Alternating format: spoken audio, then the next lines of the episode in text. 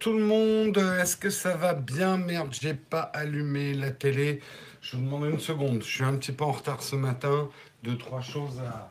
Comme vous voyez, c'est le bazar. Beaucoup de tournage en ce moment. Et du coup, je vous ai pas mis l'heure, donc ça va gueuler dans la chatroom. J'arrive. Yep. Hop. Bonjour, bonjour, bonjour. On arrive, on arrive. Yep.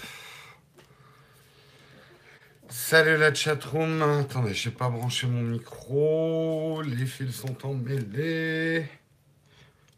Hop. Ah, c'est sûr que ça n'arriverait pas à la télévision, ça. La télévision, c'est des gens sérieux. Yep. Euh, ouais, c'est un peu le bazar, je suis désolé. Il y a beaucoup de tournage là en ce moment. Je pouvais pas ranger tous les pieds. Yep. Son 5 sur 5. Pourquoi un steak avec Zuckerberg? Eh ben Parce qu'il est passé au grill. voilà pourquoi. J'avoue que je savais pas quoi mettre comme emoji. Donc vous avez suivi mon esprit tordu. Bonjour à tous, allez, on commence tout de suite parce que je suis un petit peu en retard. On commence par remercier bah, pas les constructeurs de télécommandes qui font des trucs qui se pètent. Euh, on commence par remercier nos tipeurs, nos tipeurs du jour. Euh, Pugin Mae, PCBFR, Hurluba, Fabien et Bugs. Merci à vous les contributeurs sans qui nous ne serions pas là. Euh, c'est vrai que. Attendez, je vais juste enlever un truc là parce que ça fait vraiment moche. Yep. Ah, c'est lourd. Voilà, vous le voyez moins. Hop.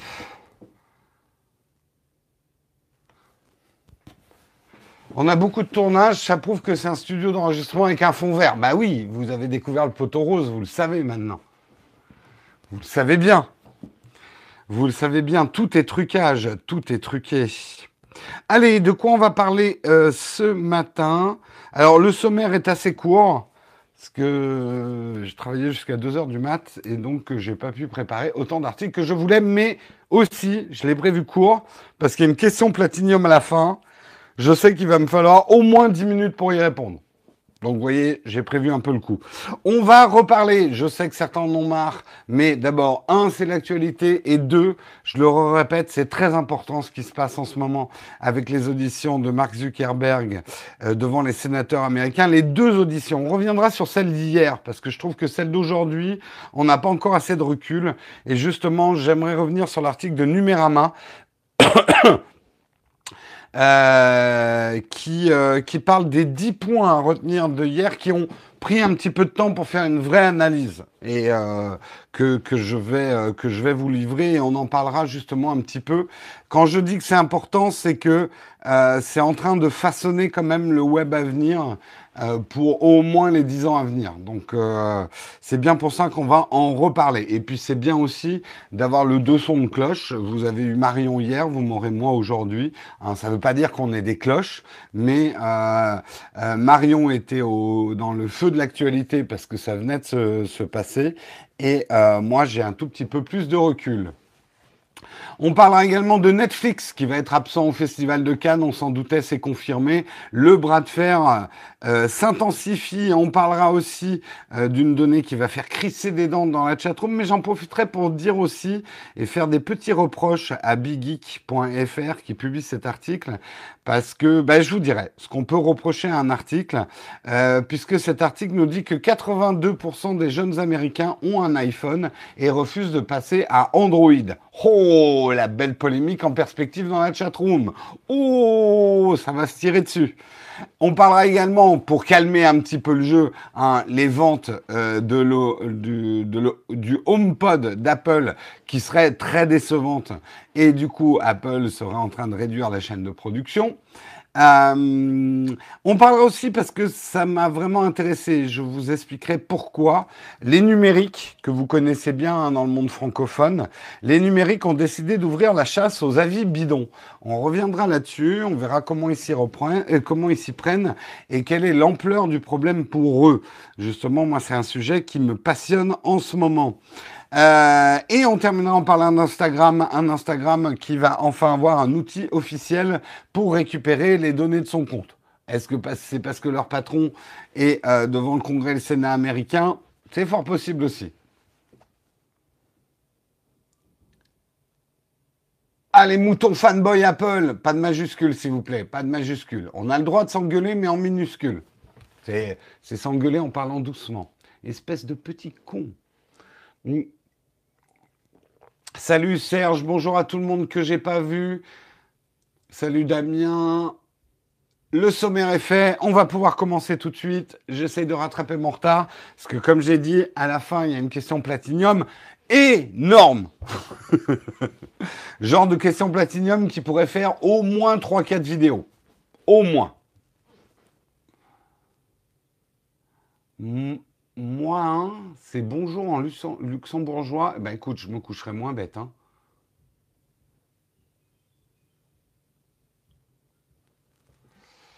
En minuscule, mon message aurait eu moins d'effet. Mais c'est tout le problème des majuscules. Parce que du coup, si tu te mets à gueuler en majuscule, quelqu'un, tout le monde va commencer à gueuler en majuscule pour se faire entendre.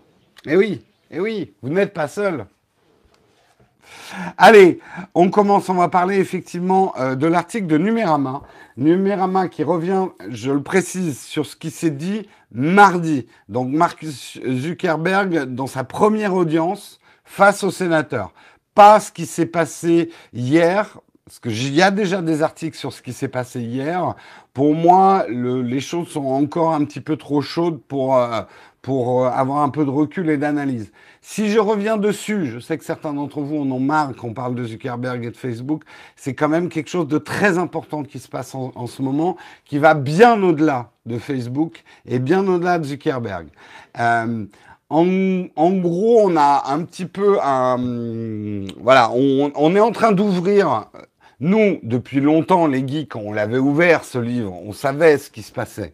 Mais là, vous avez des instances politiques euh, d'une des premières puissances au monde, si ce n'est la première, enfin bientôt plus, mais bon, c'est un autre débat, euh, qui euh, mettent sur la sellette, qui mettent sur le grill, d'où mon emoji euh, de, de steak, euh, le responsable de ce qu'on peut considérer le plus gros réseau social aujourd'hui. Enfin, certains disent réseau social, d'autres, et c'est ça qui est intéressant, disent non, Facebook n'est pas franchement un réseau social, c'est d'abord et avant tout une plateforme publicitaire. Et sur les méthodes, et finalement, vous savez que c'est un sujet qui euh, me passionne et mon cheval de bataille, qui révèle au monde finalement et décortique qu'est-ce que c'est que cet Internet gratuit qui n'est pas du tout gratuit. Donc, euh, on, on va pas trop analyser euh, la personnalité de Mark Zuckerberg. Est-ce que c'est un reptilien? Est-ce qu'il réagit bien aux questions et tout ça? Ça, vous avez eu des tonnes d'articles, on va dire à chaud, avec des mèmes, des trucs drôles. Euh, moi-même, j'ai tweeté un truc hier. voilà, ça, vous avez eu des tonnes. J'ai bien aimé l'article de Julien Lausson de, Numé et je vous conseille de le lire, qui revient sur 10 points qui sont super importants qu'on peut extraire de ce qui est en train de se passer. D'abord, la première chose quand même à noter, et c'est important, Mark Zuckerberg ne s'exprime pas sous serment. Euh, en gros, euh, c'est une audition extraordinaire. C'est ce qu'a dit euh, John Thune, le président de, de cette commission. Mais il ne s'exprime pas Parfois, ils s'expriment sous serment, ceux qui sont convoqués à ces auditions, mais là, ce n'est pas sous serment. Qu'est-ce que ça veut dire? C'est quand même super important. Ça veut dire que en, aucun cas, euh, Mark Zuckerberg peut être poursuivi pour parjure. Ça veut pas dire qu'il ment, mais ça veut dire que si jamais il se trompe ou qu'il déforme la réalité, il ne peut pas être poursuivi. En tout cas, euh, dans cette situation actuelle. Donc c'est important à noter. Euh, il est important à noter qu'il a quand même esquivé certaines questions difficiles. Alors là, on pourrait se dire, euh, est-ce qu'il a esquivé parce que c'est un reptilien? Est-ce que c'est son agilité de lézard qui lui permet d'esquiver? Non, je pense que c'est surtout ses avocats qui lui ont dit, donc plusieurs fois, il a dit, je ne peux pas vous répondre directement, mais euh, des gens chez moi vont travailler sur le sujet et vont revenir vers vous. Ça, c'est une phrase clé quand un avocat vous a dit Oula, ça, ce sujet, tu nous laisses faire. Euh, quoi que tu dises, de toute façon, ça va se retourner contre toi. Donc, ne pas y voir forcément non plus euh, une malveillance de la part, ou une dissimulation plutôt euh, de la part de Mark Zuckerberg, mais c'est une précaution. Aujourd'hui, effectivement, euh, Facebook, il y a des risques, il y a des risques effectivement de, de, de situations judiciaires inextricables dans laquelle il pourrait se mettre. par exemple, les questions qu'il a esquivées, c'est qui possède vraiment les données personnelles générées à travers Facebook? Ça, c'est une question hautement touchy. Parce que Facebook va vous dire, ça nous appartient à nous. Vous, vous allez dire, c'est mes données, elles m'appartiennent à moi. Euh, D'autres vont dire, ça appartient euh, à l'annonceur publicitaire qui a acheté le tracking à travers ses données. Enfin, il y a plein de réponses possibles. Aucune n'est vraiment bonne. Euh, elles ne sont plus vraiment à vous parce que vous les avez données par consentement tacite. Elles ne sont pas vraiment à, Mark Zuckerberg, à Facebook parce que euh, c'est quand même vos données. Enfin, vous voyez, c'est des problèmes très complexes. Donc là, il ne s'est pas avancé là-dessus. Euh, pour quelle raison le site n'a pas alerté immédiatement les usagers dont les informations avaient été siphonnées par Cambridge Analytica et alors que la société avait connaissance du problème dès 2015 Ça, il n'a pas répondu. Euh, combien a-t-il gagné avec les publicités achetées par des organes d'influence étrangers? Chaud patate comme question, il n'a pas répondu. Il a dit que des gens chez lui allaient venir répondre à ces questions, mais qu'il avait besoin d'étudier les dossiers. Donc il a fait preuve d'une certaine prudence, euh, prudence qui est très certainement imposée par ses avocats. Donc, avant de voir le mal partout euh, et avec les grosses théories complotistes, comme j'en ai vu beaucoup, beaucoup sur Twitter hier, euh, il faut essayer de prendre un petit peu de recul et d'analyser la situation dans laquelle se, se, passent ces choses et euh, l'importance des réponses qu'il est en train de donner. Imaginez-vous quand même euh, sur, sur un grill comme ça, chaque question, chaque réponse, chaque clignement d'œil qu'il fait est analysé, suranalysé par le web. Ça fout quand même un petit peu la pression. Et il n'y a toujours pas l'heure sur la télé. Vous avez rien dit dans la chatroom. En fait, vous en foutez. Ou alors, je vous ai pas lu. Pourquoi tu t'allumes pas Apple TV de merde? Ah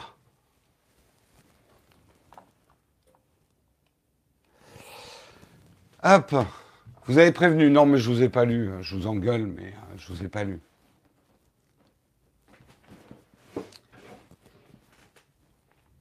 Il y aura un Social Network 2. Alors ça, c'est très marrant ce que tu dis parce que euh, j'ai revu il n'y a pas très longtemps Social Network, qui est un film que j'adore, que je considère pas du tout être l'histoire de Facebook, mais c'est un film que, j'adore.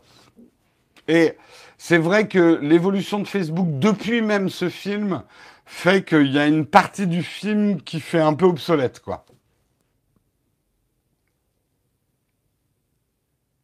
Bah, éléments qui peuvent impacter le cours de l'action, oui, on a vu que d'ailleurs les actions euh, réagissent très favorablement euh, puisque. Putain Ah, il va pas m'obliger à me lever, ce con. Pourquoi il veut pas s'allumer?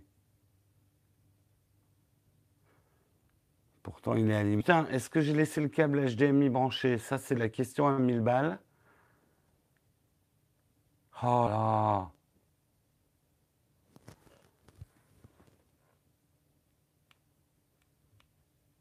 Ah, ça veut pas, hein Ça veut pas, ça veut pas. Bon, attendez, je reviens. Je reviens, je reviens. J'ai dû débrancher le HDMI.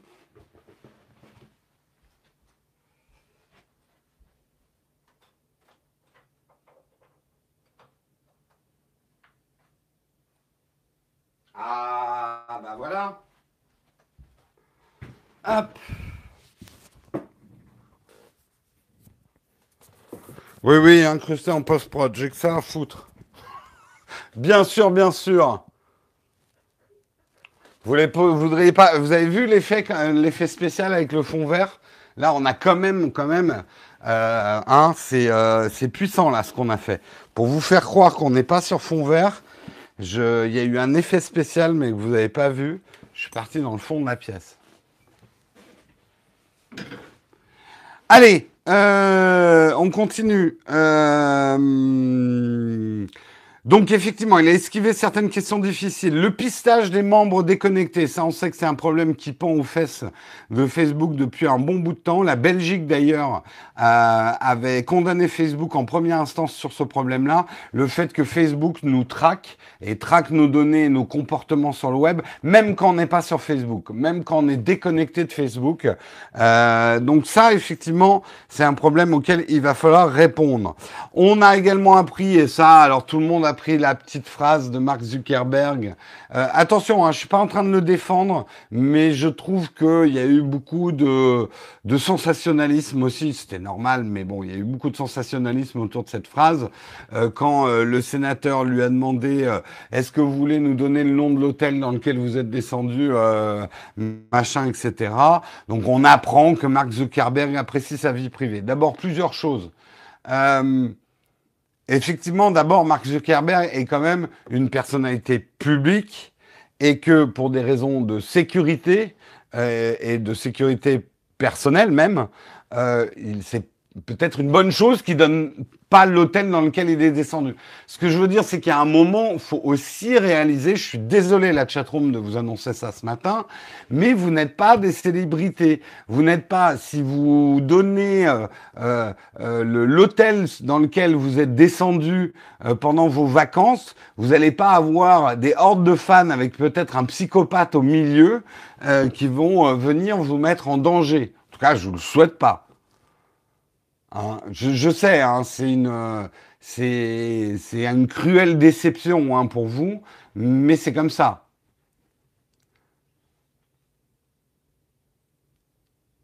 Je suis allé au campanile. Mais tout le monde s'en fout, justement. Vous êtes là à nous dire, à nous montrer votre vieux steak petit pois au campanile, mais tout le monde s'en fout. Vous avez trois likes et c'est votre mère, votre femme et votre fils. Un peu de cynisme quand même dans ce monde de brut. Fait du bien. Hmm. Bien sûr, la question, mais de toute façon, on peut relever que pas mal de questions étaient mal tournées et que beaucoup de ceux qui posaient des questions avaient quand même pas vraiment étudié le dossier. Ils savaient pas trop de quoi ils parlaient.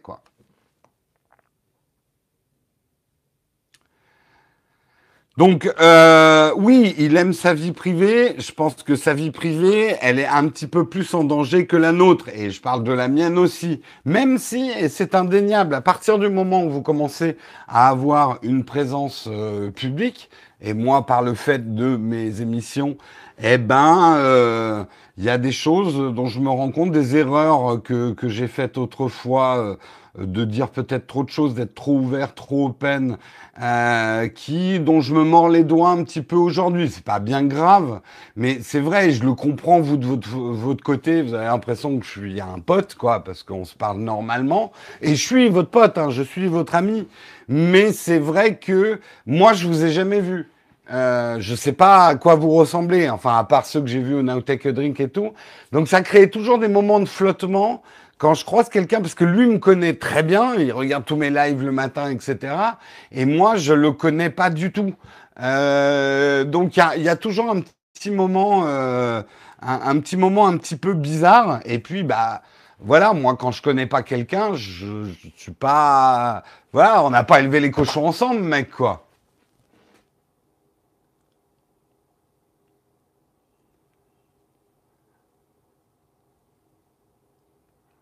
Avec un oignon pour réchauffer la lunette des toilettes.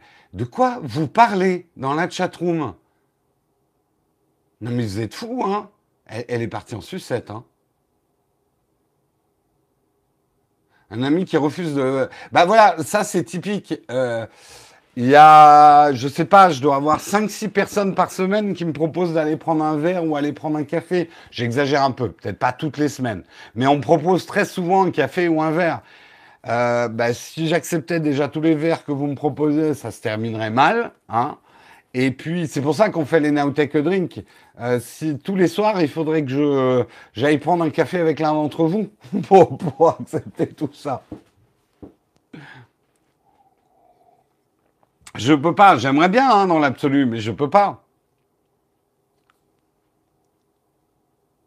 Il y aurait moins de vidéos, ça c'est sûr, oui. Si je passais mon temps à répondre à toutes vos questions, à aller prendre des cafés avec tous ceux qui m'en proposent, il y aurait plus de vidéos du tout.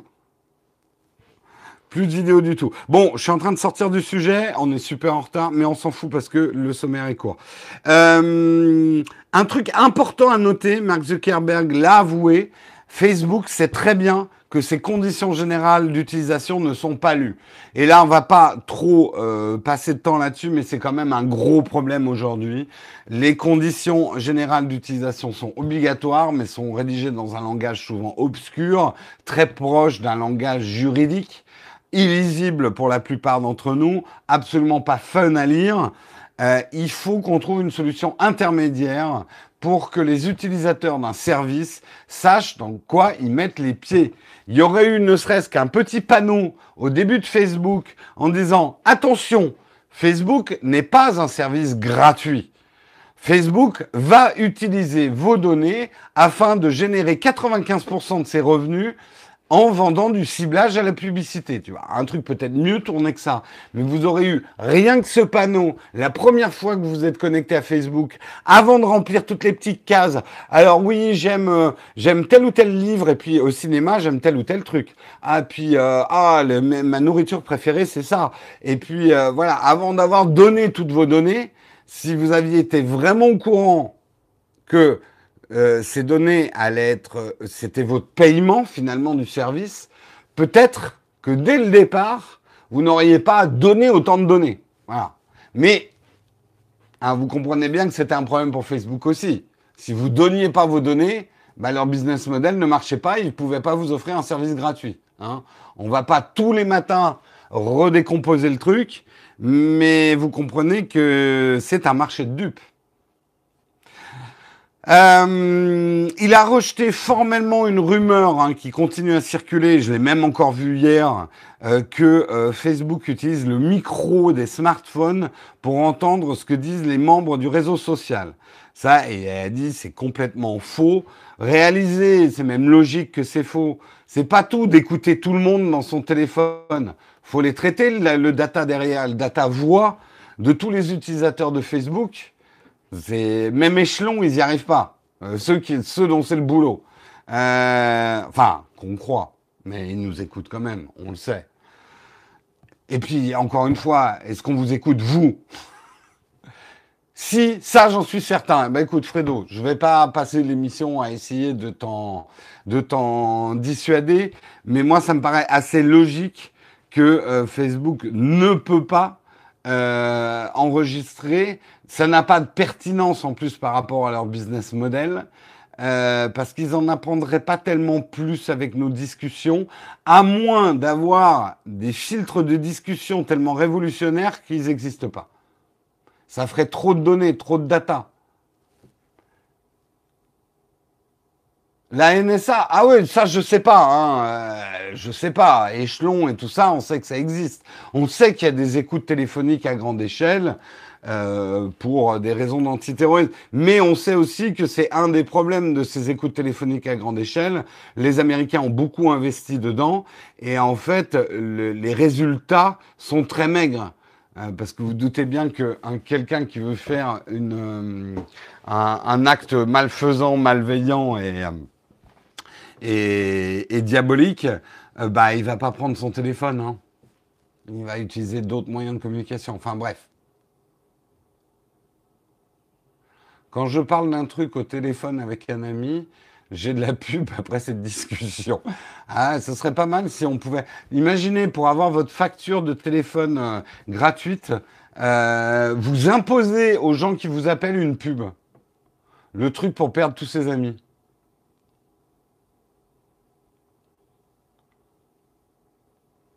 Euh, il a également parlé dans les trucs importants de la course aux armements avec la Russie. C'est un fait maintenant de plus en plus confirmé, même si certains d'entre vous, je le sais, le remettent toujours en question. Mais aujourd'hui, il y a une véritable volonté.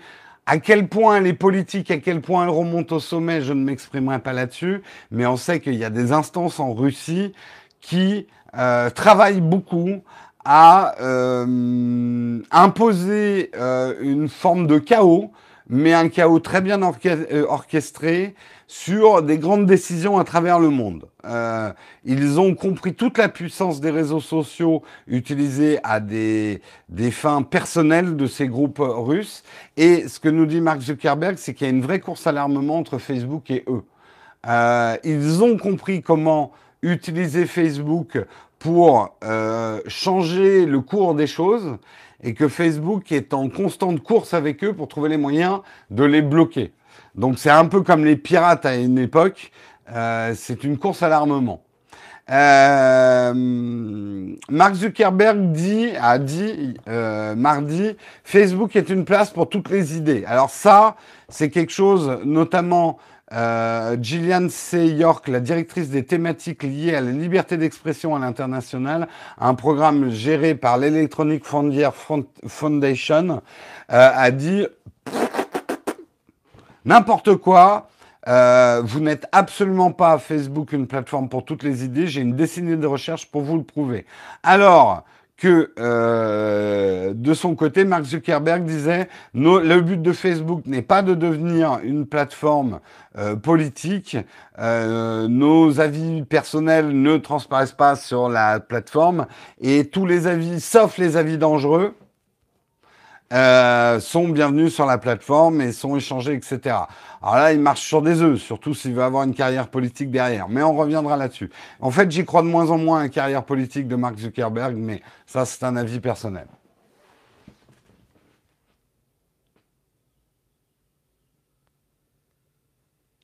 Euh, Mark Zuckerberg nous dit euh, Facebook n'est pas en situation de monopole. Alors ça a déclenché l'hilarité générale euh, dans la salle et nous aussi, ça nous fait un peu pouffer parce que aujourd'hui Facebook est en situation largement dominante, n'a pas de concurrents sérieux, hein, même des Snapchat. Euh, ne parlons pas de Google euh, ne parlons pas de Diaspora et ce genre de choses. Euh, quand on parle d'une alternative au service que rendent Facebook à ses utilisateurs, vous ne les avez pas. Mais alors, ce que dit Mark Zuckerberg, c'est qu'ils ont de la compétition, mais euh, sur certains aspects. En gros, aujourd'hui, Facebook est le seul à concentrer finalement euh, énormément de ses services. en plus, avec leur rachat WhatsApp, Instagram, etc. Il y a une forte concentration effectivement de ces services chez Facebook. Là, c'est certainement le truc le plus dangereux pour Facebook. Vous savez qu'aux États-Unis, ils ne transigent pas trop euh, effectivement avec les situations de monopole. La loi américaine et d'ailleurs, je crois, euh, beaucoup de lois dans, dans, le monde occidental permettent de casser ces monopoles en obligeant ces sociétés-là à se splitter. Pourquoi euh, c'est important pour l'économie moderne d'empêcher les monopoles? Parce que bien évidemment, quelqu'un en situation de monopole, sans concurrence, peut décider lui-même des règles du fonctionnement de ce marché. Merci beaucoup Serge pour ta contribution. Eh bien écoute, merci, euh, merci à toi. Et on en profite pour faire un petit plug pour Serge Autocar. Allez découvrir sa chaîne YouTube si vous ne la connaissez pas encore. Merci encore beaucoup Serge. Il n'y a personne sur Véro. Oui, Véro, ça a été un peu un effet peine mouche, mais c'était un peu prévisible. Hein. Il, y a, quelques euh, influenceurs qui se sont excités sur Véro, et puis euh, on n'en entend plus du tout parler. Hmm. Euh, donc aujourd'hui, c'est un vrai problème et certains détournent le débat et c'est assez intéressant. Ils disent si on, estime, et on peut tout à fait estimer que Facebook, avant d'être un réseau social, est d'abord une plateforme de publicité. Euh, une plateforme de diffusion de publicité. Et dans ce cas-là, il n'est pas en situation de monopole. Simplement, Facebook, alors que Google a utilisé le moteur de recherche, parce que Google, quelque part, est une plateforme de diffusion de publicité. Et ils ont utilisé la fonctionnalité du moteur de recherche pour faire fonctionner, en fait, leur plateforme de distribution euh, de publicité. Et eh ben, on peut estimer que Facebook, c'est la même chose que Google. Ils sont une plateforme destinée à distribuer de la publicité, à, à mettre des gens devant la pub, au même titre qu'une télé, au même titre qu'un magazine, au même titre de tout ce qui est support publicitaire, et que simplement le moyen qu'ils ont utilisé pour vous confronter à la publicité, c'est le réseau social. Et dans ces cas-là, on ne peut pas dire que Facebook est un monopole. Simplement, ils ont utilisé... C'est ce qui est difficile dans cette économie, dans cette nouvelle économie, c'est que les raisons pour lesquelles on connaît ces services, Google, Google Maps, euh, la recherche, euh, les réseaux sociaux avec Facebook et tout ça, c'est pas leur business. C'est pas là où ils font de l'argent. Ça, c'est uniquement ce qu'ils utilisent pour vous inciter à les utiliser pour pouvoir faire leur business, qui est de vous mettre devant de la publicité. Au même titre qu'un TF1 va produire des émissions que vous ne payez pas, mais pour que vous les regardiez et pouvoir vous mettre de la publicité devant les yeux. Quand vous aurez compris ce fonctionnement-là, de cette économie-là, euh, beaucoup de choses vous seront révélées. Merci beaucoup Nicolas pour ton super chat. Mais vous voyez ce que je veux dire? J'espère avoir été clair. Euh, parce que c'est hyper important à comprendre ça, euh, que Google n'est pas un moteur de recherche. Facebook n'est pas un réseau social. Euh, YouTube n'est pas une plateforme de distribution de vidéos.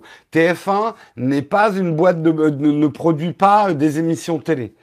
Tous ces médias sont et leur, leur fonds de commerce euh, c'est de vous mettre face à de la publicité. Euh, il n'y a pas d'autre moyen de, retourner le truc. C'est comme ça qu'ils font de l'argent. C'est pas le cas, par exemple, de Netflix. Netflix va produire du contenu pour vous le vendre à travers un abonnement. Donc, euh, c'est vraiment quelque chose d'important à comprendre sur cette économie. Mais bien sûr, non mais tu as tout à fait raison. Naotech nous crée du contenu de qualité pour qu'on se tape des pubs et qu'on finance via Tipeee en plus. Mais c'est exactement ça. ce que je veux dire, c'est que les, vidéos et même le live que vous êtes en train de regarder, vous ne l'avez pas payé. Vous n'avez pas payé un abonnement. c'est exactement comme un jeu vidéo gratuit. Vous n'avez pas payé pour le jeu et vous y jouez. Euh, demandez-vous toujours où est le, business model. Et pour Naotech, encore plus, demandez-vous comment... Euh, salut Studio Renegade euh, Demandez-vous d'ailleurs comment le Studio Renegade fait de l'argent. Euh, demandez-vous toujours comment on essaye ou qu'on fait de l'argent. Quand c'est gratuit, c'est toi le produit. En fait, cette phrase, elle est vraie, mais elle est plus, elle, mériterait d'être un petit peu plus expliquée. C'est un peu plus complexe que ça. Mais vous les payez pas les émissions Nowtech. On est d'accord. Vous les payez pas. Vous payez pas les, lives de Studio Renegade. Donc, et nous, on a bien besoin d'argent. Il y a un moment, euh, comme je plaisantais l'autre jour avec quelqu'un, je disais non, nous les youtubeurs, on travaille avec Passion. D'ailleurs, on a une carte bleue qui s'appelle Passion, avec laquelle on peut payer nos courses et notre loyer. je paye de mon temps. Ah, si je pouvais transformer le temps que vous passez à regarder les vidéos en temps que j'aurais en plus pour les produire, putain, tout marcherait vachement mieux. Pour moi, on ne peut pas, pour cette raison, dire que Facebook et Google ne sont pas un réseau social et un moteur de recherche. Bah, euh, oui, c'est ça. Si, si, tu prends du point de vue... Désolé, je passe du temps dessus parce que ça me semble hyper important. Euh, si tu prends du point de vue de comment ils font de l'argent, Facebook n'est pas un réseau social et Google n'est pas un moteur de recherche. Parce que ce n'est pas avec cette fonction qu'ils font de l'argent. C'est ça qui est important à comprendre.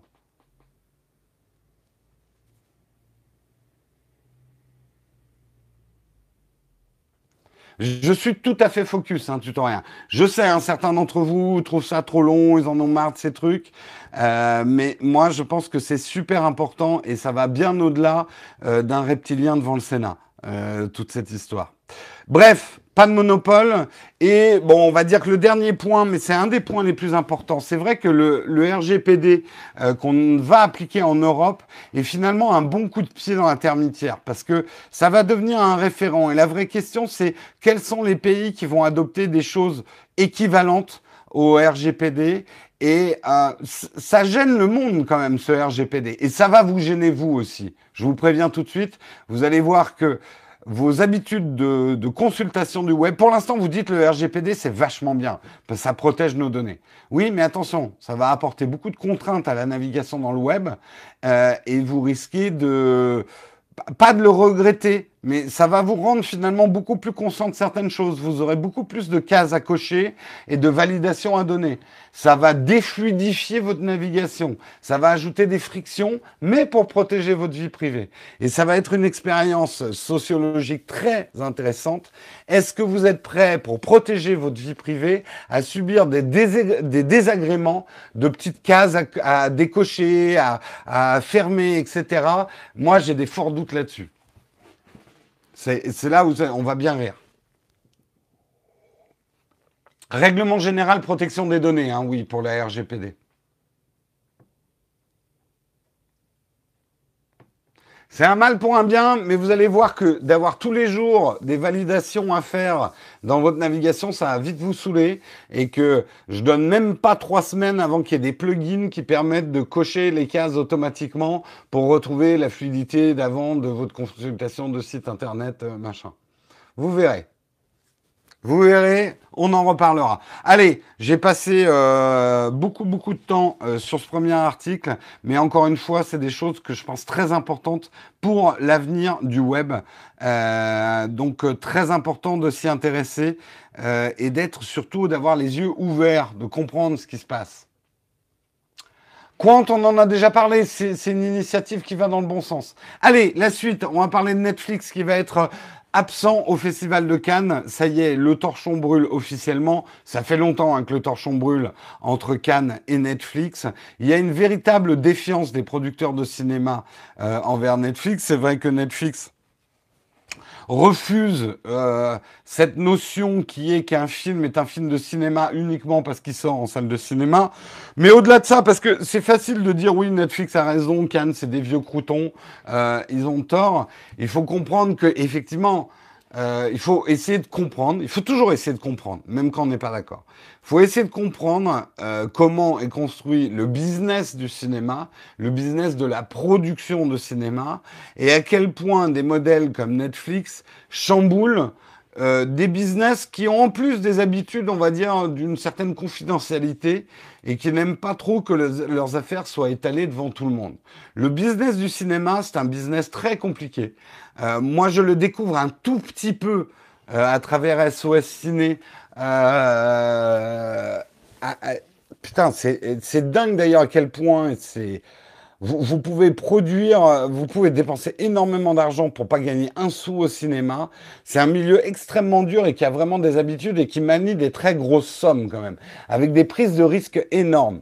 Et c'est vrai que des business models comme Netflix, avec une distribution en boucle fermée, euh, je produis des séries et des films que je diffuse uniquement sur mon canal et euh, rien à foutre effectivement euh, de, des autres.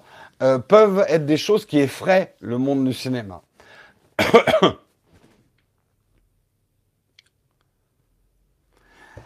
Euh, donc d'une certaine façon, oui, ta phrase, elle est assez bonne, Gonzague. Netflix hack le cinéma, et pas que d'une bonne manière, parce que moi, je commence à être sensible aussi de certains arguments de certains producteurs qui disent le problème de Netflix, c'est que ça devient un vase clos. Euh, Netflix produit pour lui-même, euh, dans un circuit de distribution qui est lui-même et va empêcher une forme de variété aussi à long terme, euh, une variété. Bon alors, il y aurait plein de choses qu'on pourrait contester en disant que le marché de la production de cinéma n'incite pas à la variété euh, non plus, que finalement on s'aperçoit que dès qu'on parle de big money, eh ben les films sont pas très originaux. Enfin bref. Culture américaine dominante. On sait aussi que malgré un petit peu de prod française, euh, quand même Netflix et Amazon euh, ne remplissent absolument pas, par exemple en France, euh, les règles de d'engagement vers la production française, le financement de la création française. Bref, c'est des débats complexes. Moi, je voulais juste vous donner l'info que ça y est. Autant l'année dernière, il y avait une ambiguïté, un débat entre Netflix et Cannes. Là, il y a du claquage de porte et il y a du euh, va te faire. Euh, Netflix dit ouais, bah on s'en fout de Cannes. Nous, on s'en tape. on s'en tape. Et euh, Cannes qui dit non, nous on veut pas de Netflix parce que euh, en gros ils font des téléfilms. Je résume un peu, mais c'est un peu ça.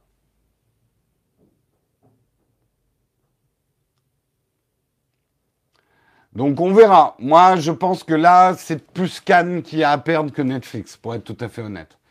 Euh, je pense que Cannes doit complètement intéresser des nouvelles générations.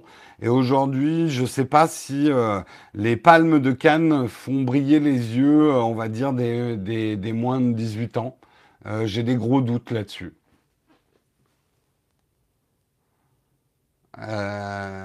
Donc, Cannes a peut-être besoin de... La Cannes a besoin de fléchir. Allez, on continue. On continue juste pour vous dire. Et alors, en fait, je veux vous faire cet article, mais je veux aussi vous dire pourquoi je considère que c'est un mauvais article. Parce que c'est intéressant. Je vous fais des articles, je vous cite pas toujours d'où ils émanent. Et euh, la qualité des articles est importante aussi, moi, dans la revue de presse que je fais derrière. C'est un, article du site euh, Big Geek. Il m'arrive assez souvent à me prendre des articles chez Big Geek, donc c'est pas une attaque générale contre ce site. Mais cet article nous dit 80%, 82% des jeunes Américains ont un iPhone et refusent de passer à Android. Oh Quoi? Quoi? Quoi 82% des gens ont un iPhone, mais c'est pas vrai, c'est Android qui vend plus de, smartphones, donc c'est faux. Ça m'énerve, je clique, je vais lire l'article. Vous voyez, c'est comme ça que ça se passe hein, dans vos têtes. Euh, avec un peu, un peu la, la, bave aux lèvres hein, quand. Alors, analysons un petit peu ce titre. 82%. Déjà, combien d'entre vous n'avez pas retenu que j'ai dit les jeunes Américains? Ok? 80% des jeunes Américains ont un iPhone et refusent de passer à Android. Ok. Alors, déjà, c'est quoi un jeune? Et nulle part dans l'article n'est cité euh, la tranche d'âge. Euh, imaginons que ma tranche d'âge soit les 14-15 ans. 82% des 14-15 ans américains euh, ont un iPhone et refusent de passer à Android. Déjà, c'est pas du tout la même news. ok? Donc, un, je n'ai aucunement les sources de ce sondage. je n'ai rien sur la tranche d'âge précisée. Euh, la seule précision que j'ai, c'est que c'est aux États-Unis. Donc, vous voyez, c'est pour ça qu'il faut prendre. Vous voyez, je pourrais très bien vous balancer dans un dîner. Non, mais attends, tu sais que 82% des jeunes ont un iPhone. Donc, Android, c'est fini. C'est fini. Personne n'utilise Android. Vous voyez? Euh, comment on peut faire dire un petit peu n'importe quoi un titre à des chiffres et ce genre de choses. Après, il y a de la donnée intéressante, enfin de l'extrapolation de données intéressantes, mais la base des données n'est pas assez claire. L'extrapolation, et c'est vrai que c'est un phénomène, moi je l'ai constaté euh, rien qu'en posant des questions à des plus jeunes, l'iPhone a une aura chez les non-technophiles, je précise, chez les non-technophiles, euh, dans les cours de récré, euh, L'Android, c'est pour les non-technophiles, hein, je précise bien, les gens qui n'y connaissent rien, les jeunes qui n'y connaissent rien. Euh, L'Android a un petit peu un côté, c'est parce que t'as pas de quoi t'acheter un iPhone. Euh, L'iPhone a un prestige dans les cours de récré que n'a pas les Android. Samsung change un petit peu la donne. C'est-à-dire, on va dire, Samsung est un peu entre les deux. Il y a une certaine forme de, euh, de prestige. Euh, la direction générale des trolls, si tu te mets à troller trop aussi, euh, tout DG d'été que tu es, tu vas te prendre un ban. Je préviens juste. Euh, donc, euh, c'est quand même un phénomène, mais les chiffres que, prennent l'article ne permettent pas de donner vraiment du crédit à cette analyse. On ne sait même pas en plus de quel iPhone, parce que l'autre phénomène, moi, que je, que je constate sur ma chaîne YouTube, c'est de voir les tranches d'âge des moins, euh, on va dire des moins de 18 ans, qui sont en train de monter en ce moment sur des vieilles vidéos concernant l'iPhone 5C, euh, des iPhones pas chers. Donc aujourd'hui, moi, je pourrais extrapoler une donnée des, du data que j'ai de, des gens qui regardent mes émissions, c'est qu'aujourd'hui, euh, les plus jeunes veulent de l'iPhone, mais n'achètent pas l'iPhone 10. Ça, vous voyez, déjà, c'est une donnée aussi euh, intéressante. En France, oui, déjà, les choses sont différentes aussi, hein, c'est vrai. Mais quand même, il y a un petit phénomène dans les cours de récré. Demandez au cours de récré. Je vous propose de faire la sortie des cours de récré et de poser la question aux jeunes quel est ton smartphone. Je vous donne même pas 10 minutes avant qu'on vous embarque chez les flics. Donc ne suivez absolument pas mon conseil.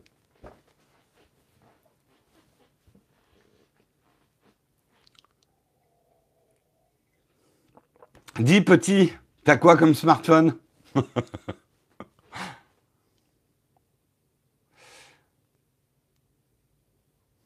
Bref.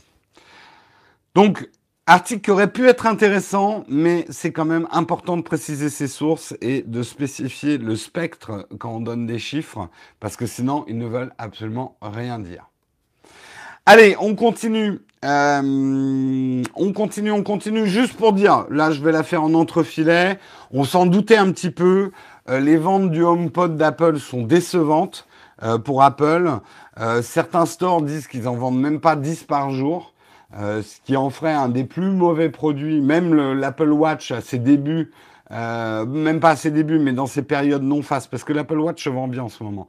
Mais aux périodes où plus personne ne croyait à l'Apple Watch, ils s'en vendaient plus de 10 par jour dans un store, dans un Apple Store, on va dire, de, de taille conséquente. Là, ils se vendent même pas 10 HomePod par jour. Euh, c'est vrai que le produit, moi, je l'analyse, elle est relativement simple. Le produit est sexy, techniquement bon, mais en termes d'utilisation, beaucoup trop limité. Et en plus, il n'est pas disponible en France. Donc, en fait, on s'en fout, nous. Hein? Le reste du monde, on s'en fout. Vous connaissez les Français. Hein? On a rien à foutre du reste du monde. Euh, au prix où il est, aussi bon soit le son qui sort, euh, face à la concurrence, les gens, ça va pas faire un pli, quoi. Ils vont pas le prendre. Et il est trop fermé. Euh, et ça, c'est triste parce que Apple s'ouvrait sur certaines fonctionnalités. Là, ils ont ressorti un produit très très fermé. Euh, espérons juste que c'est leur dernier test de sortir des produits aussi fermés et pour qu'ils se disent non, il faut qu'on sorte des produits un petit peu plus ouverts. Et euh, peut-être d'ailleurs que le HomePod va évoluer vers quelque chose de plus ouvert.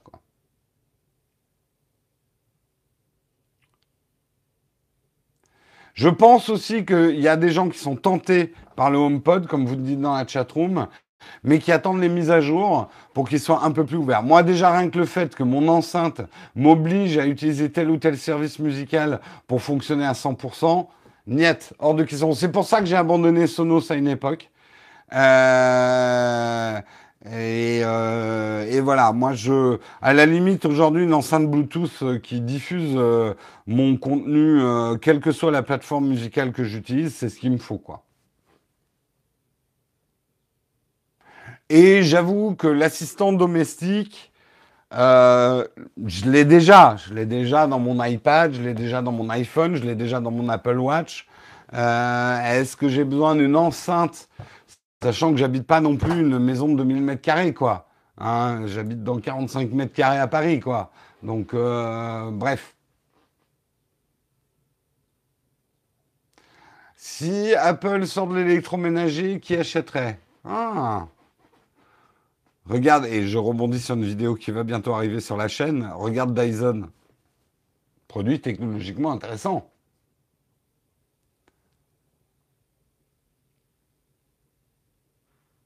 Bref, on verra effectivement euh, comment ça va évoluer, mais Apple, euh, on, alors on l'annonce pas, mais on le sait que Apple est en train de dire à ses fournisseurs, ouais, euh, là les 3 tonnes de HomePod, tu peux en balancer la moitié à la mer, on les vendra pas. Hein. En tout cas pour l'instant. Donc en gros, ça ne veut pas dire qu'ils jettent des stocks à la mer, je dis n'importe quoi, mais ça veut dire qu'ils ralentissent la cadence de production pour pas se retrouver avec du surstockage. Et je serais pas surpris de voir des bundles pour avoir deux HomePod, pour pouvoir faire de la stéréo ou du multipièce. Deux HomePod, euh, pas deux pour le prix d'un, mais euh, je pense qu'il y aura un bon bundle euh, pour, pour pouvoir prendre deux HomePod. C'est pas, c'est pas exclu. Allez, euh, avant-dernier article, effectivement une initiative intéressante. Moi, je sais que je suis un gros lecteur des numériques. Je sais pas vous, hein, dans la chatroom, si euh, vous utilisez beaucoup les numériques. Et d'ailleurs, pourquoi vous me posez des questions au lieu d'aller lire des articles sur les numériques? Je vous le demande. Moi, je sais que c'est un site, effectivement, euh, référence. Je suis pas d'accord avec tout euh, leur test de produit, mais j'aime bien leur approche du test produit.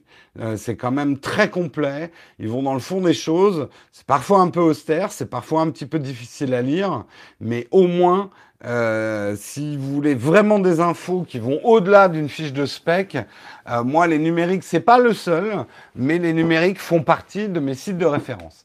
Et c'est le fond du problème. C'est le fond du problème, c'est que vous savez qu'il y a des avis euh, de consommateurs. Euh, et que les numériques s'aperçoivent qu'il y a de plus en plus de, euh, d'avis bidons, des avis qui seraient, mis sur les numériques par des marques pour remonter, pour remonter leur nombre d'étoiles en fait. ces derniers, alors ce que dit les numériques, c'est euh, dans nos conditions générales, nous décrivons précisément refuser les avis destinés à construire artificiellement ou à biaiser l'évaluation du produit et de ses services. En particulier ceux générés par des campagnes marketing de divers services incitant des ambassadeurs de marque à polluer les sites comme le nôtre ou sur des boutiques référents. Il n'y a aucun doute quant à l'interprétation de nos conditions d'utilisation. Les services et les marques qui jouent avec le feu trichent, mentent, manipulent l'opinion. Ces derniers jours, nous avons vu rouge. Plusieurs marques phares se sont vues retirer jusqu'à 150 avis récents très positifs sur leurs derniers produits. Et pour cause. Après une minutieuse vérification, nous sommes rendus compte qu'ils étaient tous bidons. Ce fut l'occasion d'une large razzia. Nous avons été généreux. Il ne reste quasi plus que des avis notés de 1 à 3 étoiles. Tant pis, nous ne citerons pas les marques qui ont cherché à nous tromper, mais ceci est un avertissement, le dernier. Alors, c'est vrai, aujourd'hui, aujourd'hui, je vous le dis parce que je suis du côté des influenceurs, il y a énormément d'incitations au niveau des, influenceurs pour qu'on utilise notre influence euh, de manière détournée, notamment dans les avis, euh, qu'on incite aussi notre communauté à donner des avis positifs. Euh, l'avis étant un pilier important de l'acte d'achat du consommateur euh, moderne, c'est aujourd'hui une donnée, l'avis consommateur, qui est en péril et qui est difficile à contrôler, facile à manipuler.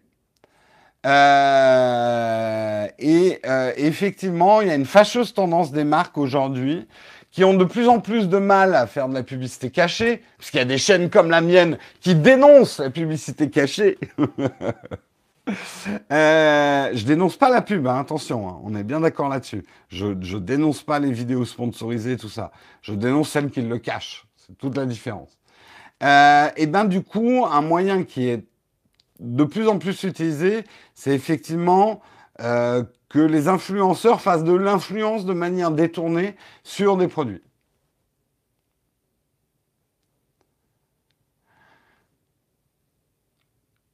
Alors, après, le problème, c'est que même quand on essaye de faire bien notre boulot, hein, euh, comme, comme j'essaye de le faire, je dis pas que j'y arrive toujours, mais que j'essaye de le faire, on est pris dans le shitstorm d'une défiance du public euh, général euh, sur nos avis. Et c'est la même chose dans les avis euh, consommateurs. Les avis consommateurs sont une donnée extrêmement précieuse. Moi, je n'achète rien sans avoir lu les avis consommateurs. Mais avec toujours cette petite voix dans ma tête, est-ce que cet avis est faux ou pas? L'époque où on pouvait reconnaître facilement un avis faux parce que c'était de la traduction de chinois en français euh, avec plein de fautes d'orthographe ou euh, des trucs est révolue. Aujourd'hui, des avis sont donnés par des personnes euh, parlant très bien, qui sont des influenceurs, pas forcément des gros influenceurs. Le problème là que je vous ai évoqué, que beaucoup d'influenceurs sont contactés, justement les marques vont contacter des petits influenceurs qui n'arrivent pas à décrocher des gros contrats publicitaires euh, avec euh, avec des marques et du coup pour 200 euros qui acceptent de mettre un commentaire positif sur tel ou tel site pour vivre, voilà. Et donc, ça devient de plus en plus difficile à détecter. Et ça peut vous sembler énorme, 200 euros pour rédiger un article, mais il faut connaître la, valeur d'un avis positif sur un produit. Donc, ce que demandent les numériques, c'est qu'on s'y mette tous et qu'on les aide aussi à chasser euh, les avis. Si un avis vous semble suspect, alors Le problème, c'est que c'est très difficile de déterminer, de réguler tout ça, et, et il faut faire attention, mais quand même, dites-vous que déjà, moi, ce que je vous conseille pour votre hygiène numérique, c'est déjà d'avoir un certain nombre de sites de confiance. Si par exemple l'article des numériques euh, vous dit ce produit, l'article des numériques va toujours donner des points forts et des points faibles. Ils vont jamais dire ce produit est à chier ou ce produit est absolument génial, tout est génial. Euh, mais vous comprenez vite en lisant un article des numériques que tel ou tel produit est un petit peu moyen ou ils l'ont pas trouvé top. Et que dessous, vous lisez des avis de consommateurs dithyrambiques qui disent mais non, les numériques ont tort, cet appareil est absolument génial. Non, non, la 4K sur le M50 de Canon n'est pas du tout croppée. J'ai attaqué Canon, c'est random. Hein. Euh, je ne sais absolument pas si Canon a payé des influenceurs pour dire du bien du M50. Euh, je n'en sais rien. Euh, et j'ai pas lu d'ailleurs euh, ce qu'avait dit euh, des avis. bref, je suis en train de vous embrouiller. tout ça pour dire, voyez, vous comprenez un petit peu comment vous pouvez détecter. Et vous-même, quand vous achetez un produit et vous sentez que vous vous êtes fait tromper par des avis consommateurs, ayez la civilité de retourner sur le site qui vous a trompé, que ce soit les numériques, que ce soit Amazon, et vous y déposez votre propre avis vous serez peut-être une goutte dans l'océan, mais vous serez peut-être la goutte qui va sauver quelqu'un de faire un achat inconsidéré. N'oubliez pas que vous avez, selon la législation française, 15 jours pour envoyer un produit. Et, euh, et, donc, euh, vous n'êtes peut-être pas une chaîne YouTube, vous ne considérez pas comme un testeur tech, mais votre avis compte. La solution de se fier uniquement aux avis négatifs Non Non, parce qu'attention, le business peut être dans l'autre sens, Gonzague. Euh, il y a des marques qui vont payer des influenceurs pour laisser des avis négatifs sur des produits concurrents. Ah, c'est même mieux, hein. C'est même mieux.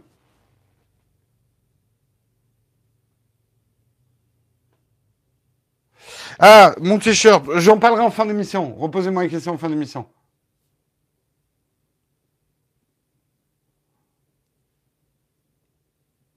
Mais méfiez-vous, hein, parce qu'aujourd'hui, il y a des articles euh, très bien, des avis très bien rédigés et qui sont pas très honnêtes quand même.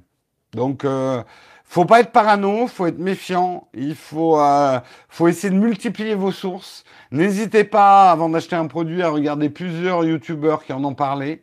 Euh, n'hésitez pas à regarder des plus petits youtubeurs aussi, euh, qui eux sont pas forcément encore influencés euh, trop par les marques. mais n'hésitez pas aussi, parce qu'attention, les petits youtubeurs ont parfois accepté des deals un peu véreux. Pour essayer de survivre, hein, on leur jette pas la pierre. Mais les deals la plupart des deals véreux, c'est des trucs à moins de 500, enfin c'est des deals publicitaires à moins de 500 euros où euh, la marque va vous dire oui, mais il faut que tu dises du bien de mon produit. Tiens, je te file un bifton. Euh. Enfin voilà, c'est un peu, euh, c'est un peu la cour des miracles, hein, je vous le dis. Hein. Moi, par exemple, je, vais faire des vidéos sponsorisées, mais tout ce qui était en dessous d'un certain montant, je les ai toujours refusés. Pas parce que j'avais besoin de cet argent, hein, mais c'est surtout parce que les deals proposés étaient un peu véreux, quoi.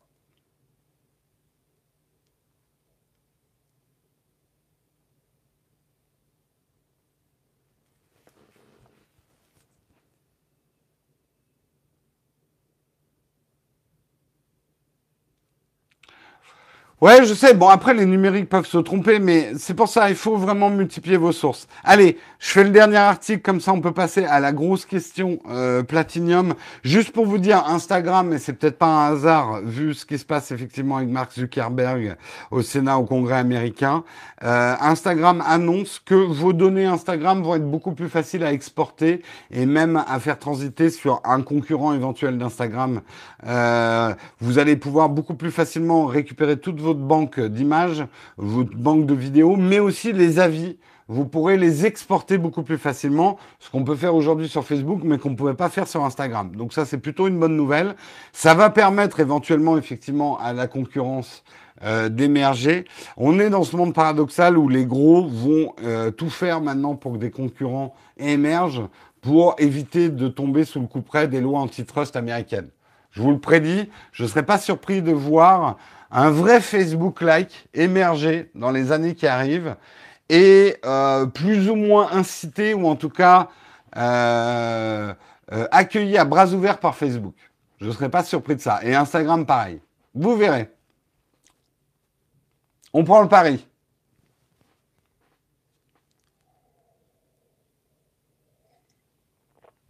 On les dénonce quand ces marques? Ah ben je sais pas, là, les numériques, mais ils ont bien fait. Hein. On va pas faire de la chasse aux sorcières non plus. Parce que finalement, tu fais de la désinformation aussi en faisant ça.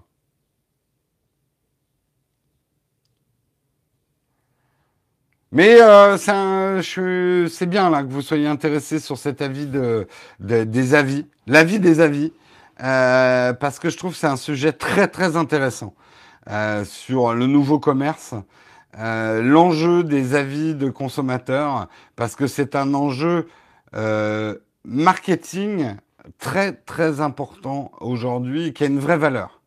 Et euh, je pense qu'il y a beaucoup de choses à faire autour des avis validés. et il y a beaucoup de choses à inventer encore autour des avis, des avis consommateurs.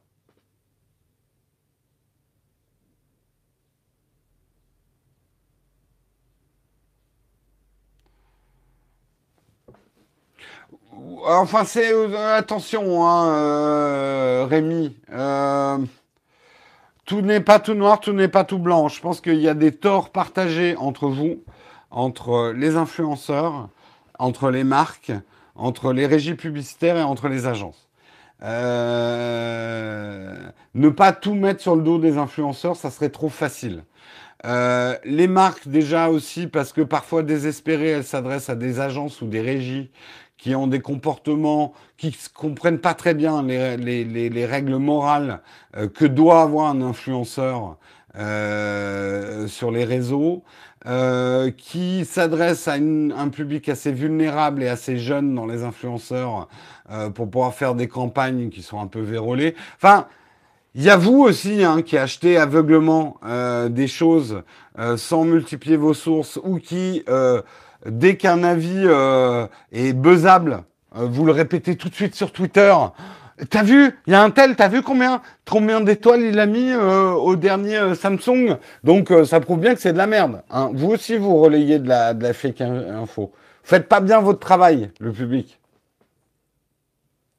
Donc pour moi, il y a... Hum, la vie n'est pas morte. Oh, joli sultan, joli, joli, j'approuve.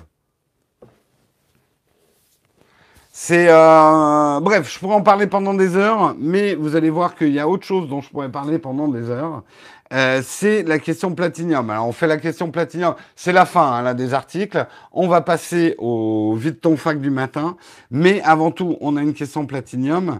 Euh, donc c'est JP Life qui me pose la question et qui me dit euh, bonjour, question pour le grand Manitou de la photo, Jérôme. Alors, pas Manitou de la photo, peut-être plus vidéo déjà, puis je suis pas Manitou non plus. Mais bon, bref.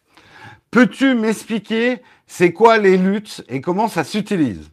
Alors, reservez-vous du café, appelez votre patron, vous lui dites je serai pas là pendant les deux heures à venir, hein, c'est pas la peine, Jérôme va expliquer les luttes.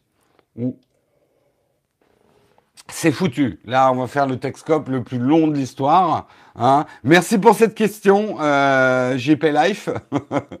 Je le dis juste, c'est quand même là, il faut pour bien expliquer les luttes, faut à peu près faire trois vidéos hein, sur YouTube. Bon, je vais essayer de vous l'expliquer simplement. Déjà, à ceux qui savent même pas ce que c'est qu'un lutte. L-U-T, c'est un acronyme pour dire Look Up Table. En fait, on utilise ça en vidéo.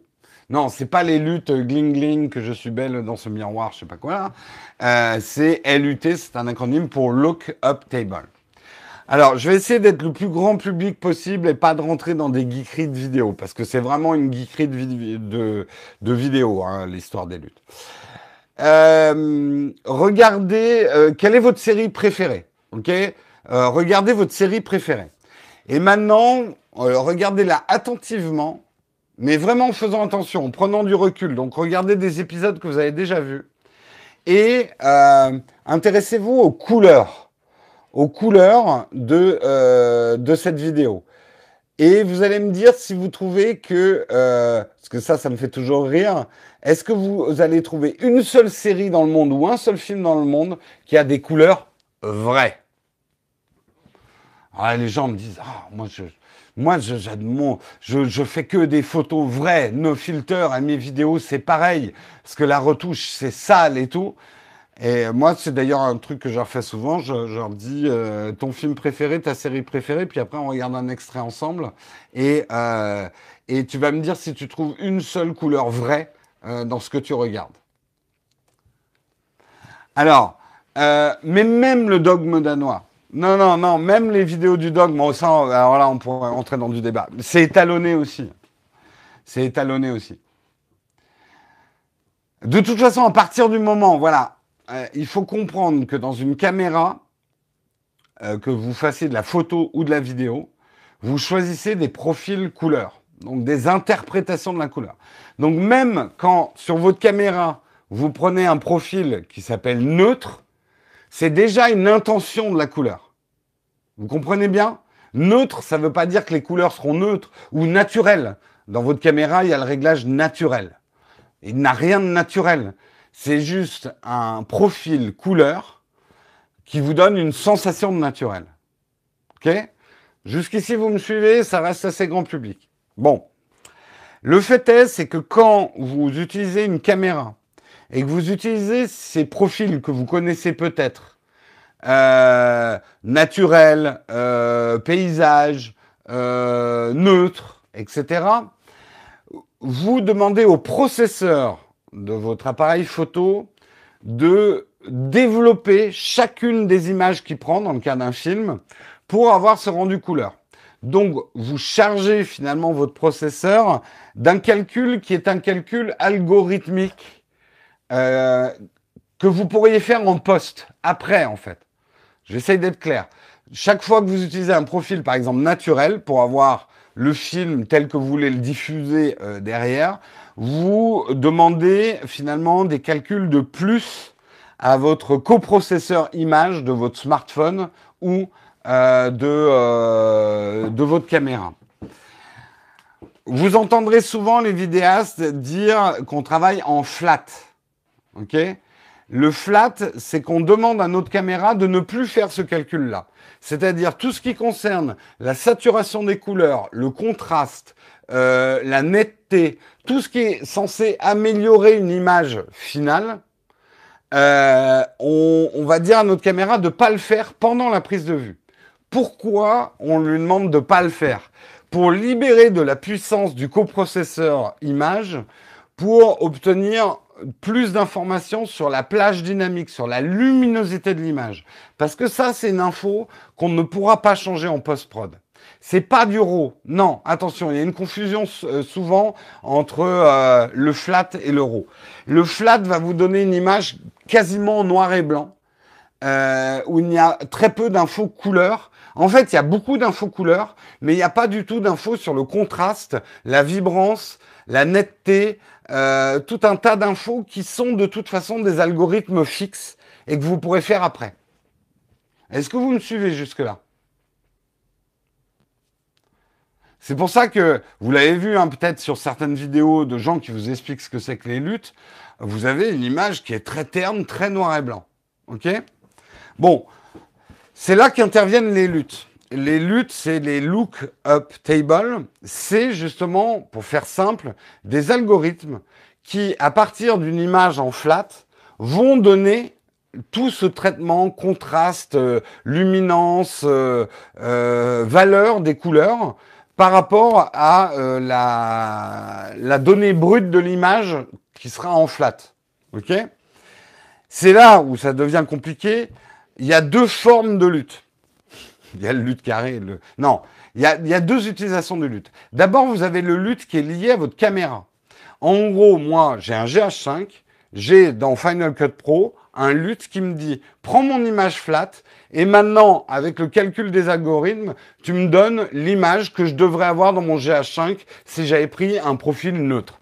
Donc ça va rétablir tous ces calculs qui n'ont pas été faits pendant la prise de vue, ça va me les rétablir au moment du, euh, du montage. Mais ensuite, on utilise aussi des luttes de style qui vont euh, donner une, euh, une ambiance. Alors l'exemple type, c'est effectivement, je voyais euh, Amélie Poulain. Alors Amélie Poulain, c'est pas exactement du jaune. C'est Amélie Poulain, par exemple, c'est un étalonnage qui a beaucoup fait remonter les verts et les jaunes, effectivement, tout ce qui est couleur chaude pour partir dans la nostalgie. un lutte de style très connu, c'est le Orange and Steel. Les, les peaux sont plutôt orange et qu'est-ce qui tranche le mieux avec l'orange? C'est du bleu. Donc, c'est un profil qui est très utilisé à plus ou moins euh, grande échelle par les youtubeurs, par les films et tout ça. C'est d'augmenter le contraste entre les chairs, la carnation, en rajoutant un tout petit peu d'orange et en mettant plus de bleu dans les fonds. Euh, vous vous en apercevez pas forcément, mais regardez quelqu'un comme Peter McKinnon sur YouTube. Si vous prenez un peu de recul, ces images sont euh, euh, très étalonnées et sont très orange and style. Hein. On dit plus orange, on dit Donald Trump. Pas mal. Mais les miennes aussi, depuis que j'étalonne euh, mes vidéos, il y a 20% d'orange and style, enfin d'un mélange particulier d'orange and style, un lutte à moi, que je mets dans l'étalonnage des vidéos. Oui, pas style, til? Orange til, désolé. Bref, je vous ai perdu. Qui d'entre vous a compris ce que j'ai dit sur les luttes?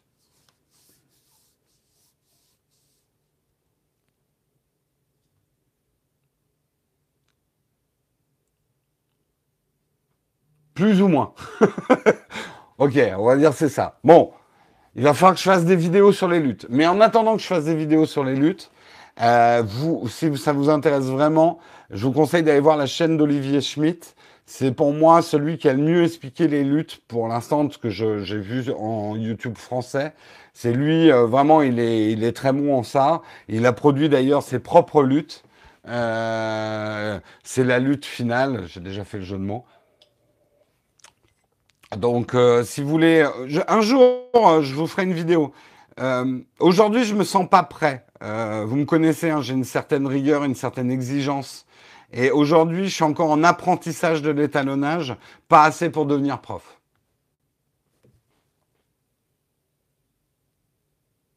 Moi, je comprenais mieux avant l'explication. Ah merde. Euh, la différence entre le raw et le flat. On va y passer la matinée. Euh, ce qu'il faut juste que tu comprennes, c'est que le flat ne fait pas des fichiers plus lourds qu'une vidéo normale, alors que le RAW va avoir beaucoup plus de données qu'un JPEG. Tu vois déjà la différence? En fait, le flat est juste un profil couleur euh, où il y a très peu de couleurs, enfin très peu de certaines informations sur la couleur, alors que le RAW est juste un fichier, et on peut filmer en RAW, hein, c'est là où ça se complique, mais en photo, on va dire le RAW est beaucoup plus lourd que le JPEG. Voilà, flat, ça reste quelque part du JPEG. Après, tu peux faire du flat en RAW en vidéo. Hein.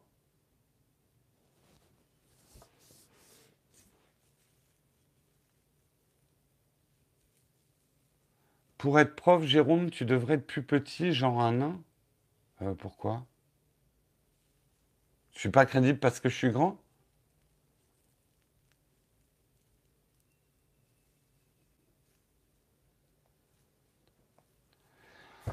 J'ai rien compris. Euh, récap super chat. Ah oui, qu'on remercie les super chatteurs. Est-ce que j'en ai raté ce matin? Merci Serge Autocar, Nicolas et Yoshikat euh, pour avoir réparé l'heure sur la télé. Je t'avais pas vu Yoshikat. Merci beaucoup pour ton super chat. Et merci Merson pour ton super chat que tu viens de faire. Voilà, voilà. Est-ce qu'il y a d'autres Est-ce qu'on a du temps pour d'autres questions? Allez, une ou deux autres questions. Pourquoi tu es en retard alors que si tu étais nain, tu aurais une excuse de transport? Waouh, putain, je vous suis pas. Il doit y avoir un jeu de mots, mais j'ai raté. Référence à Blanche-Neige, je suis toujours pas. Euh, dis Jérôme, ça fait longtemps que les podcasts de Texcope existent sur iOS Été surpris de faire une petite recherche sur la podcast et d'avoir trouvé les Texcopes. Ah oui, oui, ça existe depuis euh, au moins un an, un an et demi, qu'il y a une version. Alors, je la mets pas trop en avant. Euh... Je vous cacherai pas que je préfère que les Texcopes soient regardés euh, sur YouTube, même en replay. Je comprends très bien que le format euh, audio euh, sur iTunes vous intéresse plus vous, mais essayez de comprendre pourquoi ça m'intéresse moins moi. Euh, ce format audio, jusqu'à preuve du contraire, n'a pas créé un grand recrutement pour la chaîne YouTube. Les gens qui vont écouter, et je ne le reproche pas, je suis hyper content que vous l'écoutiez en, audio et que vous ayez trouvé le moyen de le faire en audio sur iTunes, c'est génial. Mais ça m'a pas rapporté des abonnés à la chaîne YouTube. Euh, chez Apple, il n'y a absolument aucune monétisation d'un podcast audio. Et aujourd'hui, je n'ai pas de chiffre corollaire euh, qui ferait que les gens qui écoutent en audio sur iTunes soient des contributeurs Tipeee. Il y en a certainement, mais je n'ai pas des données me permettant de dire statistiquement quelqu'un qui écoute en audio sur iTunes est plus susceptible de donner sur Tipeee que quelqu'un qui écoute sur YouTube. Voilà.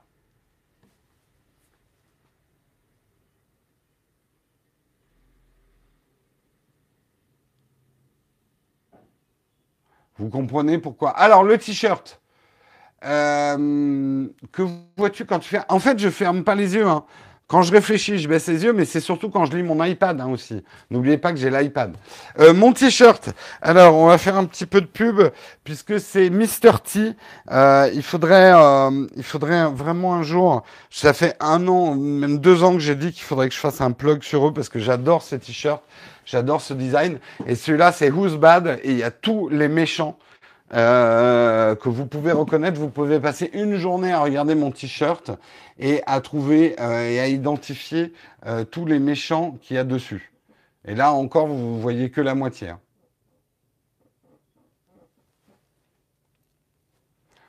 Mais un jour, ouais, je vous, parlerai de ce, ce designer, Mr. T. J'aime beaucoup ce qu'il fait. J'ai découvert, paradoxalement, c'est un Français, mais que j'ai découvert en Angleterre, sur un marché en Angleterre. Euh, non, il n'y a pas de Negan de, Walking Dead. Il y en a que je connais pas hein, d'ailleurs, mais il y en a que je connais. Euh, je vais essayer de vous en montrer un. Euh. C'est pas facile de lire à l'envers.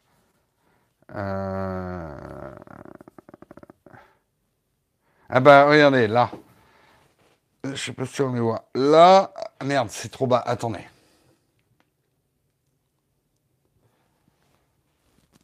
Ils sont où? Là, c'est Diabolo et Satanas. Ouais, vous les voyez pas bien. Bref.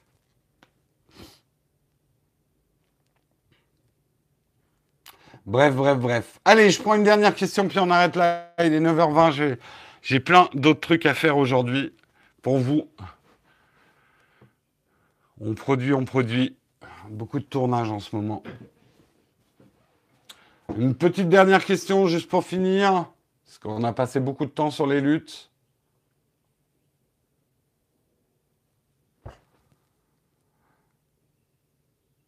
À quand un Nowtech ensemble? Euh, Drink, tu veux dire? Euh, On n'a pas encore fixé de date, euh, mais ça va venir. Ça va venir. Je sais que la Timothée est en train justement de voir pour les dates. Mais pour l'instant, on n'a pas de date.